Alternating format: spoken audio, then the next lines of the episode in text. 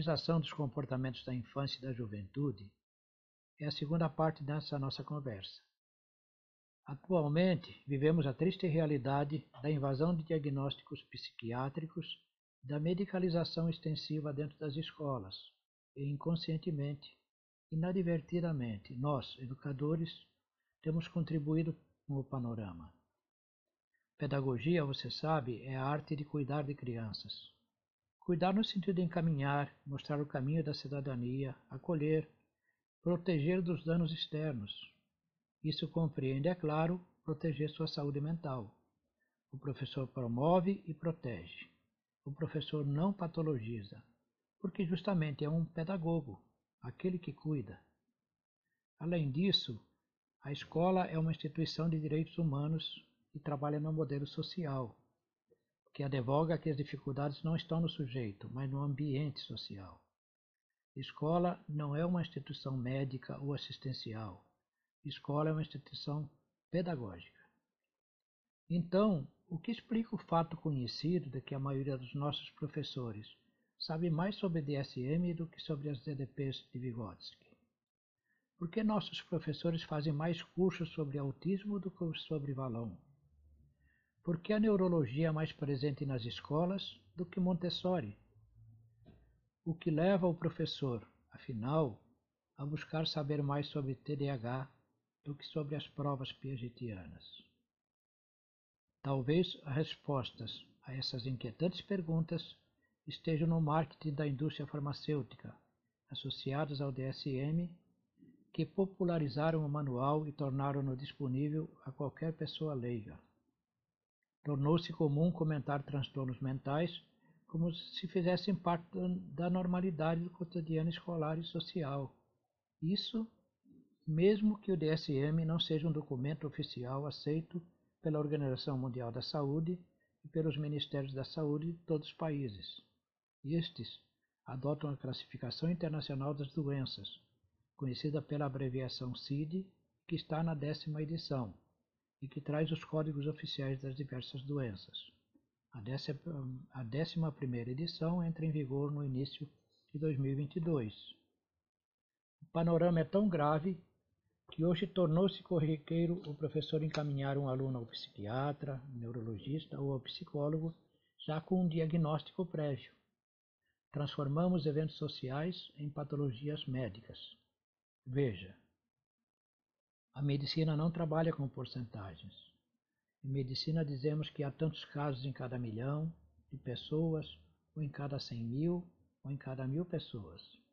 Quando o evento se transforma em porcentagem, já não é mais assunto médico, passa a ser um assunto social.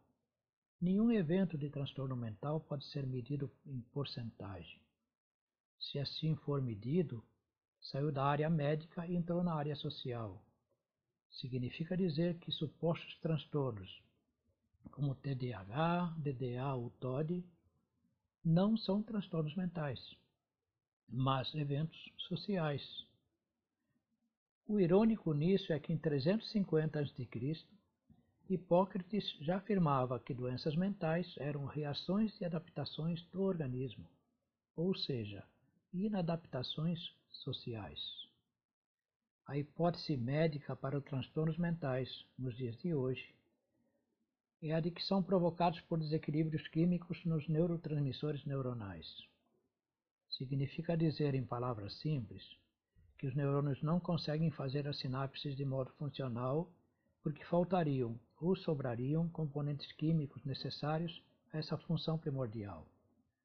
Por essa linha teórica, o TDAH, por exemplo, seria causado pela falta de dopamina nos neurotransmissores. Ao contrário, nas psicoses haveria excesso de dopamina. Já na depressão faltaria serotonina nesses neurotransmissores. Tais hipóteses, é preciso dizer, jamais foram confirmadas. O que se sabe é que inserindo dopamina em pessoas hiperativas, o comportamento agitado se reduz. Isso nos leva a acreditar que realmente faltava dopamina Embora explique, tal raciocínio não justifica. Dizer que, porque a ingestão de dopamina diminui a hiperatividade, então a hiperatividade é causada pela falta de dopamina, corresponderia a dizer que a febre é causada pela falta de aspirina, já que a aspirina reduz a febre. Poderíamos lançar mão de Hipócrates novamente e afirmar que, assim como a febre é uma reação de adaptação do organismo, no caso, a invasão de um vírus, também o TDAH é uma reação de adaptação do organismo, no caso, as premissas sociais modernas de alguns grupos culturais. O que explica que em algumas regiões a incidência de TDAH seja 0,2%, na França, por exemplo, enquanto que em outras chegue a atingir 25%, nos Estados Unidos e alguma região do Brasil, por exemplo. Voltemos ao papel do professor. O pedagogo que cuida, protege e encaminha. O cérebro possui um sistema de proteção, de retroalimentação, como se fosse um antivírus, que existe a entrada de psicotrópicos. Durante duas a três semanas, esse sistema protege o equilíbrio interno e não permite que a dopamina invada os neurotransmissores.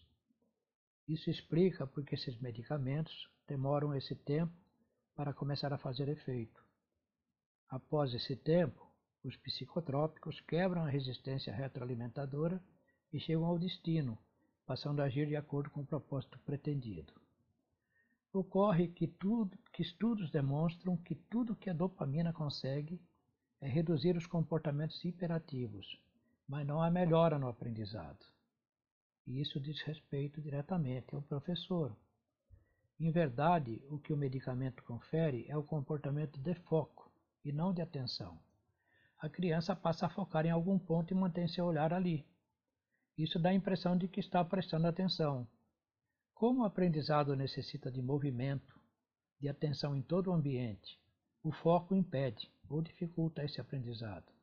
Aparentemente, a redução de, a, da hiperatividade é positiva, mas ao longo do tempo fica demonstrado que causa danos ao aprendizado.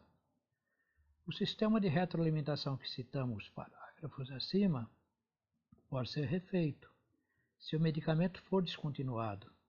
Se, no entanto, a medicação persistir ao longo de dois ou três anos, esse sistema estará danificado para sempre e o cérebro perderá o seu antivírus, a proteção natural que impediria a entrada de psicotrópicos indesejados. Nessa altura, num efeito iatrogênico, nem o mais poderoso psicotrópico atingirá seu objetivo e o equilíbrio químico do cérebro estará condenado à extinção. Alguns psiquiatras chamam a isso genocídio do futuro. Não só da criança em questão, mas de uma geração inteira, que perderá a oportunidade de contar com a colaboração das pessoas acima da média e que atuariam fora da caixinha para prover um futuro melhor. Se o homem das cavernas tivesse tomado psicotrópicos durante esse tempo, nós ainda viveremos nas cavernas. Outros psiquiatras, um pouco mais radicais no seu entendimento, falam em lobotomia química. É sobre isso que precisamos refletir. Nós, educadores, pais, familiares, precisamos conversar sobre as consequências da patologização dos comportamentos normais da infância e da juventude. Uma curiosidade para encerrar esta segunda parte. Pesquisas mostram que psiquiatras mulheres diagnosticam mais meninos do que meninas com TDAH. Por outro lado, psiquiatras homens diagnosticam mais meninas do que meninos. Não se sabe exatamente por quê, talvez seja a dificuldade de identificação. Se eu fosse psiquiatra, talvez não diagnosticasse ninguém com TDAH. Fui um menino comum, um adolescente comum. Corria, pulava, trepava em árvores, caía, quebrava o braço, caía da bicicleta, quebrava outro braço, aprontava na escola. Na presença de uma criança hiperativa no consultório, provavelmente eu viria o manual da infância e desse parabéns aos pais. Tinha um filho que poderia, no futuro, ser tão ou mais bem sucedido do que eu, mas tinha um filho que poderia não só evitar o genocídio do futuro, mas colaborar para o progresso da sua geração. Não vá embora ainda. Precisamos conversar sobre algumas situações projetos de soluções no próximo etapa.